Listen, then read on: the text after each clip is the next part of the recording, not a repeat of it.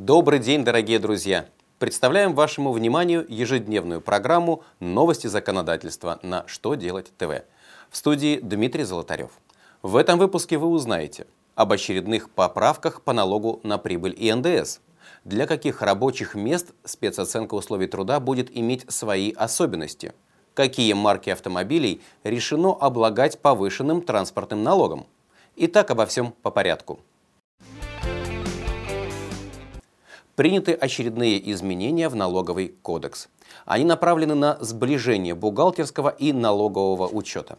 Изменения, касающиеся налога на прибыль, вступят в силу с начала следующего года. В частности, из главы 25 исчезнет понятие «суммовые разницы». Они будут называться курсовыми и учитываться аналогично тому, как это делается в бухгалтерском учете. Кроме того, убыток от уступки права требования можно будет признать единовременно. Изменения коснулись и налога на добавленную стоимость. Так, с 1 января 2015 года налогоплательщики будут освобождены от обязанности ведения журналов полученных и выставленных счетов фактур – Некоторые поправки в налоговый кодекс начнут действовать уже с 1 июля текущего года. К примеру, начиная с третьего квартала, моментом отгрузки недвижимости будет являться дата ее передачи покупателю по акту. Кроме того, с 1 июля подписывать счета фактуры за индивидуальных предпринимателей смогут их доверенные лица.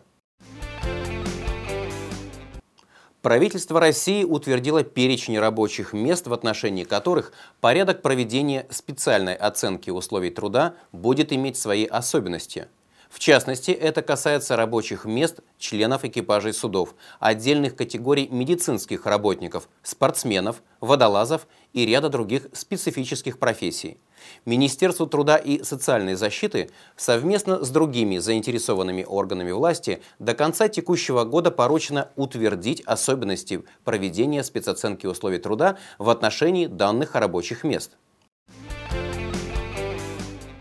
Минпромторг России опубликовал перечень роскошных легковых автомобилей, средняя стоимость которых, по мнению ведомства, превышает 3 миллиона рублей.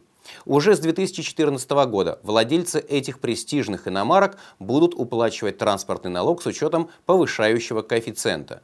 Величина коэффициента возрастает в зависимости от стоимости авто.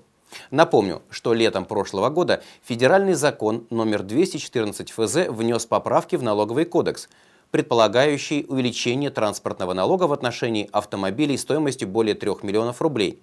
Порядок расчета средней стоимости престижных иномарок в целях налогообложения утвержден приказом Минпромторга от 28 февраля 2014 года за номером 316.